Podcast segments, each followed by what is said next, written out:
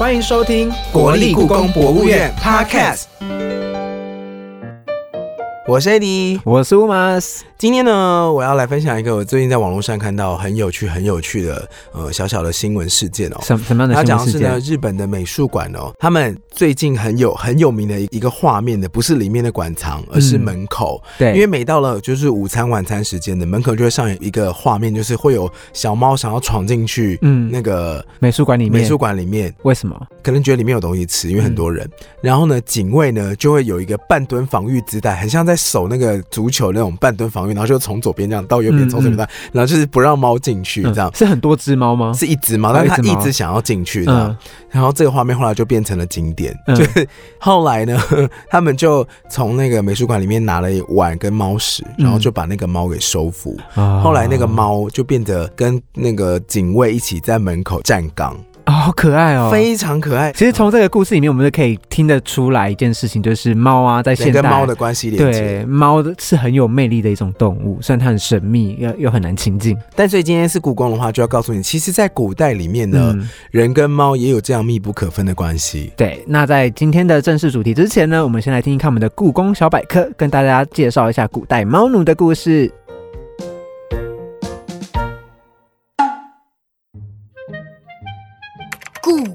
小百科，喵！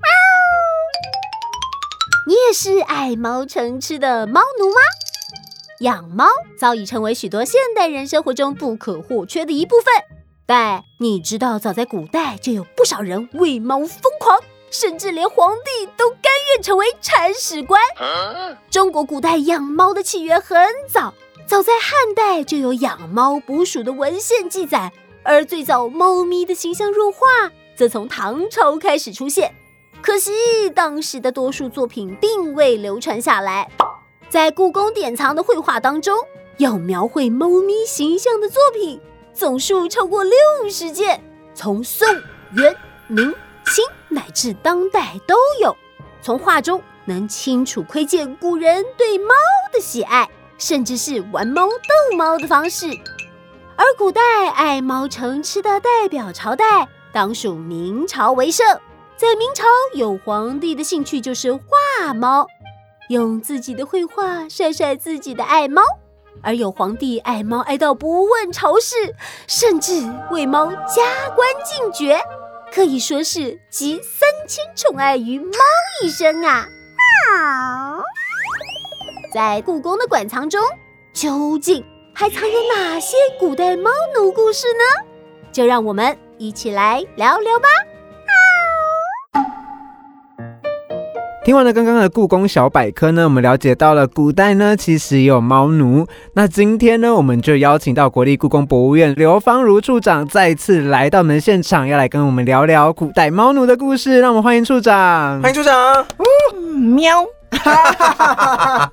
好可爱，我的天大家好，两位主持人好，我是故宫的猫奴刘芳如。耶谢谢刘处长、刘老师。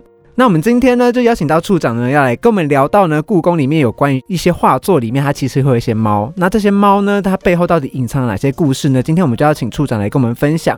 那首先就想要先问一下处长哦，其实我们知道国立故宫博物院呢，在一零八年的时候有推出一个很红很红的月历，猫咪月历。猫咪月历。那这个月历呀、它总共精选了十二个跟猫有关的作品。那当时为什么会有这样的发想？还有就是说，是怎么选出这些画作的呢？过去连续有好几年哦，故宫都是用那一年的生肖嗯来挑选月历的主题。是不过一零八年的生肖是猪，嗯那考虑到说故宫收藏有猪形象的文物，哦并不够讨喜啊。哦，所以呢，在规划那年月历主题的时候，就分别先挑了猫咪跟花卉，嗯利用故宫的脸书来进行一次票选活动。嗯结果是猫咪胜出。嗯。据当时负责选画的同仁告诉我，嗯。说他最初挑的大约有二十件作品，那是希望说能够把故宫比较少展出，或者是说没有出版过的猫画，嗯。那借着这个机会呢，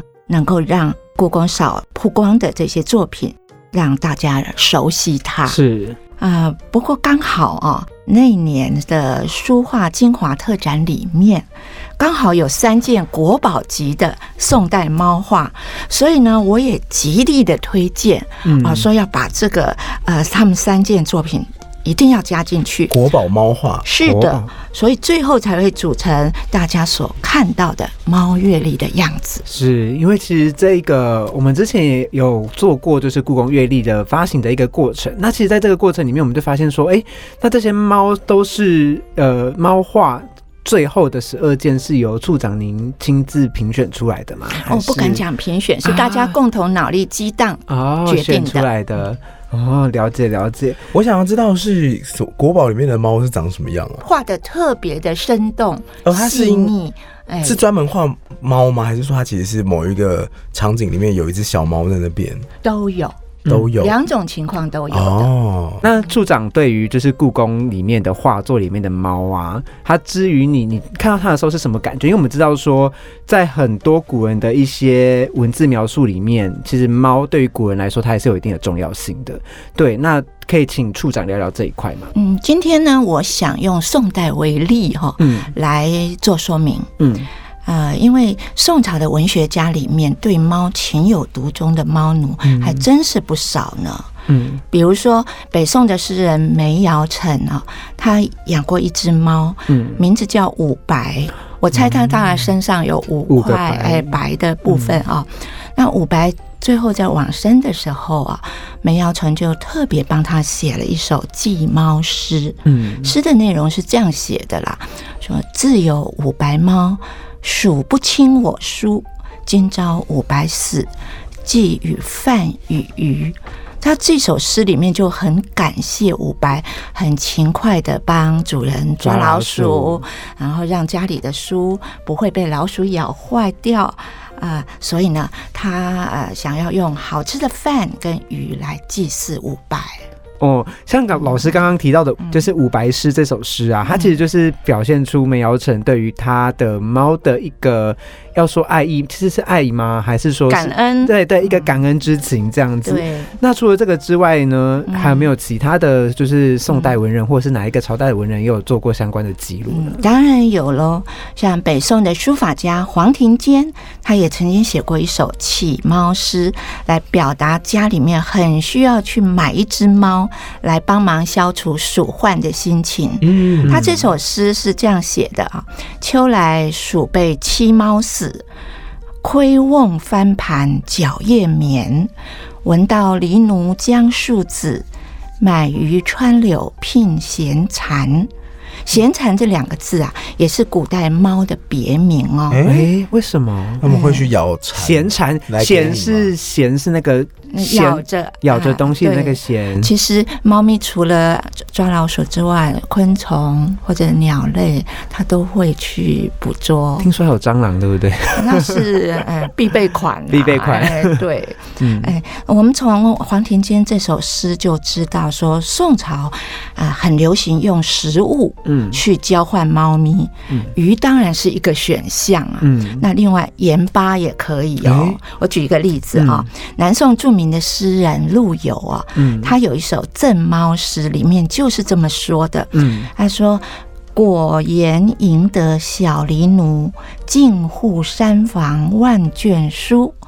惭愧家贫侧勋薄，寒无沾坐食无鱼。”他这首诗里面，嗯陆游是很传神的表达一个穷书生很期望靠着养猫来保护藏书的心情，可是呢，他又很懊恼，家里头太穷了，哦，没有办法来供应足够的鲜鱼跟温暖的被窝，真的是字字句句哦，都充满了猫奴的期待嗯。跟愧疚啊。我以为他是李岩赢得小狸奴是已经有一只小狸奴了，嗯，因为狸奴是不是也是猫的代言？呃，是的，嗯嗯所以以前古人给猫有很多的代名词，哎，对，就是闲蝉，还有哎狸奴。狸奴，那还有其他的文人也是有针对他们养的猫做创作吗？或是直接把它们入画？哦，有的嗯，在我们故宫国宝级的文物里面哦，就是我刚刚问的哎国宝级。对，就有好的好的哎几幅代表，嗯我等一下一一介绍啊。好，先告诉大家他们的名字啊，啊、第一张是宋代议员级的猴猫图，猴猫图。对，另外两张都是宋代人画的冬日阴戏，还有富贵花梨。嗯，那这些都是已经被文化部指定核定公告的国宝，嗯也是我刚才介绍的啊、呃被收到二零一九年猫月历里面的哦精彩作品。如果您家里头啊有挂过故宫的猫月历，一定会对这三件作品有深刻的印象。嗯，因为这三件作品里面的猫啊，我觉得细致度都非常惊人诶。是如果要说他们的年代的话，应该就是百年、千年这种长度。可是你现在来看，你看了猫就觉得，哎、这个纹路还有它的这个毛，会觉得它完全把猫咪。猫的毛线，呃，猫的轮廓边缘会有一种蓬蓬的感觉，对，然后它就可以把它画了出来，就有一种跃然于纸上的感觉。嗯。处长比较喜欢哪一幅？这三幅，我都喜欢，所以我才会推荐，一定要放到猫月历通通都，要。通通都要，一个都不能少。像是猴猫图啊，为什么处长会喜欢猴猫图这张图呢？嗯，一人局的猴毛图啊，嗯它内容是画一只金毛的猴子。非常可爱。哎，他把嗯路过的一只小花猫一把抓起来，搂在他怀里。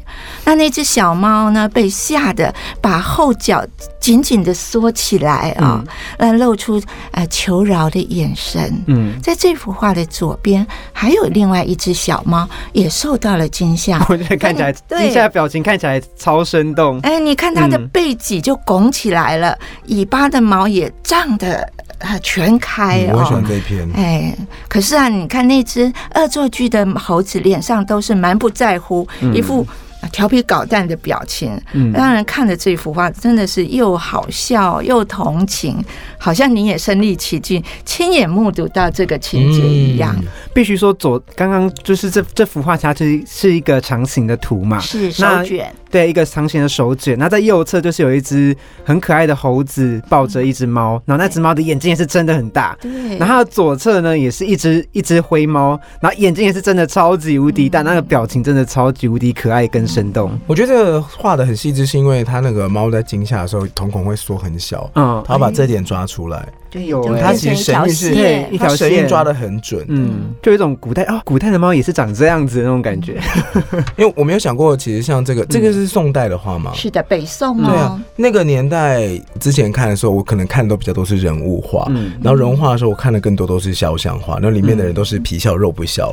但是，所以我看到他们可以把这个动物的神情又抓的这么精准，我就想说，哦，原来也可以这么的生动去表现。他当然不是靠着想象嘛。还是真的看到有一只猫被抓起来对，那听说议员局他就是常年跑到山野间去实地观察山间的野兽跟哦呃身旁身边可能看到观察到的动物。哦，像今这一次处长啊，也有分享一个猫的图，然后这个猫的图我看到的时候，我第一个想法是想到什么，你知道吗？嗯我想到说，哦，这个好像是那个动画版的《爱丽丝梦游仙境》里面会出现那个哪一只？迷幻猫，那个叫叫那个叫什么猫？那个名字叫柴郡猫吗？对对，柴俊毛。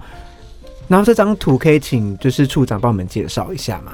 这张，嗯，这张好的，这张他的画家是明朝有四大家美名之一的沈周，他所画的、嗯。是用写意的手法画的猫。是。写意的手法的猫是什么意思？就跟刚才看到一元级的红猫图很不一样，嗯嗯，它是呃用很简单的圆形的构图哦，把猫咪在睡觉的时候习惯把身体蜷曲成一个圆球状啊、嗯。刻画的活灵活现。是。那画面里面那只猫的眼睛也是圆滚滚的啊、嗯。好像有什么声音把它从白日梦中给吵醒了，所以睁开眼睛想要瞧个究竟啊。嗯，刚刚处长有提到说写意，因为其实我们刚才看到那个一元级的猴猫图的时候，我们会觉得说，好像猫的那个毛啊或者是什么的有被画出来跟勾勒出来的感觉，但是在呃刚刚处长讲的这个画里面呢，其实好像是水墨的表现手法吗？还是是的，呃，水墨写意的，嗯沈周那张写生的猫。就看起来就是比较不会这么的像哎，比如说还去勾勒毛或可是猫真的会这样睡觉，哎，真的吗？就把自己弄成一颗球。有，嗯，我就拍过我家的猫咪是这样睡的。啊，真的哦。对，其实人类也很喜欢跟猫玩。那像是这一次处长分享的一幅画作里面呢，就有一个冬日英系的图。是那这个图就是，呃，它图上是画了两个小孩子在好像在逗猫的感觉，而且手上好像拿着一个，那是逗猫棒吗？对，算是嘛。呃，嗯这幅冬日英有系，它是。嗯它的内容是画姐弟两个人哦，嗯在花园里面游戏的场景。嗯姐姐手里呢就挥动了一只彩色的旗子，嗯那弟弟呢是用一条红线绑着一根孔雀羽毛。嗯这两个人都非常专心的在逗弄一只黑白花的小猫咪嗯，啊、有看到吧？有有看到。哎啊，这只猫咪呢，不光不但是身上的毛画的很精细，很动作，也非常的可爱。嗯更厉害的是，猫的眼睛画成一条直线。嗯你们知道这代表什么意思吗？狩猎，不是，猫的眼睛哦只有在中午阳光很强的时候，瞳孔才会变成尖尖长长的。哦所以啊，这幅冬日音系系的作者哦，真的是观察动物非常的仔细哦。他知道怎么样利用这些小细节来暗示出画中人事物所发生的时间点。哦，时间感就被点出来了。处长，你刚刚在讲，我想说中午的时候紫外线这么强，这小朋友竟然还 在外面玩，给我回来吃饭。不过我刚刚看的时候活，力无限，除了这个小猫非常可爱之外，它旁边那个是算是缎带吗？领带，就是有人领养那种感觉。。有身上绑了一个彩带，哦这两个小朋友应该是有钱人，因为弟弟的发型很不得了，像世家，要绑很久。很像雷鬼头。对，很像雷鬼头。然后他们的逗猫棒也很高级，是一个缎带在绑孔雀羽毛。孔雀羽毛，一般的平民有办法拿到应该是孔雀羽毛吗富贵人家，才可以，应该会有芒草吧？搞不好是皇宫里面的御花园呢。有可能呢、哦很有可能。大家真的可以去看一下这个英系图的发型。不是，应该是要关注说英系。要是我就会想跟听众朋友说，可以去看一下，其实古人在玩猫跟我们现在在玩猫是一样的玩法，对吧？他们比较高级一点了。有孔雀羽毛吗？嗯，哎，现在比较容易买到哈。，对，现在比较容易买到。对啊，就可以看到说，哦，原来古人也是会用逗猫棒来诶、来玩猫的啊。这样，不过我觉得这幅画的设计也是还蛮不错，因为它整幅画的颜色就是你会视线自然而然聚焦在两个小朋友身上，因为就是一点白在上面嘛。对，然后这两个白上面，你会随着他们的视线，就看他们人之后，随着这两个小朋友的视线，就看到旁边那只可爱的小猫，对，嗯就会想把它抱回家。顾盼有情。对，哦很可爱。嗯，没错。那这幅也是国宝吗？是的，啊，也是国宝吗？好棒哦，好可爱哦。哦我今天介绍给各位的每一幅都是国宝啦。哦，因为像我刚才想说，这个是国宝吗？妈的意思是说，因为有时候我对于国宝的想象，它可能有时候有一点高大，就是更高大上一点，就是好像我自己的想象中啊，就是这种很生活感的东西，好像是相对的少，或我自己的想象或什么的这样子。你说可能都是描述皇后或皇帝的画像画像那种，嗯我们不会有这种阶级观念啦，是我们还是是以作品本身的艺术是做评选的标准。懂懂懂。好，那处长今天分享的第四章也是最后一幅画。嗯。这这幅画的画名叫做《富贵猫狸》，那这幅画可以请介处长也稍微介绍一下。好，这幅叫做《富贵花狸》啊、那这张画的内容是描写一只黑白相间的花猫蹲在牡丹花丛底下，抬起头来赏花的模样。嗯，我们都知道牡丹是富贵花嘛，哦，那猫的发音啊，猫又很接近一个字“茂”，就是上面一个老，下面一个毛。嗯啊，茂的意思指的就是八九十岁的老人，嗯所以你可以了解这幅画其实是隐含有祝福人既长寿又富贵的意思。嗯当然，画里面啊、这只猫呢，也是不管是呃猫咪或者是上面的牡丹啊，都非常的细腻生动，可以让我们百看不厌的。嗯，因为其实像富贵花梨的这张图啊，其实我我那时候在看比较这四张图的时候，嗯。我发现这张图它特别是有一个更不一样的意涵，因为前面可能是生活感很重的，是，但是这一张它好像特别是有想要传达，就像刚刚嗯，处长讲的，就是有一种也呃长寿，然后富贵的吉祥的象征，对吉祥的象。征，有一点像是说过年会摆出来的一个画作的那个感觉。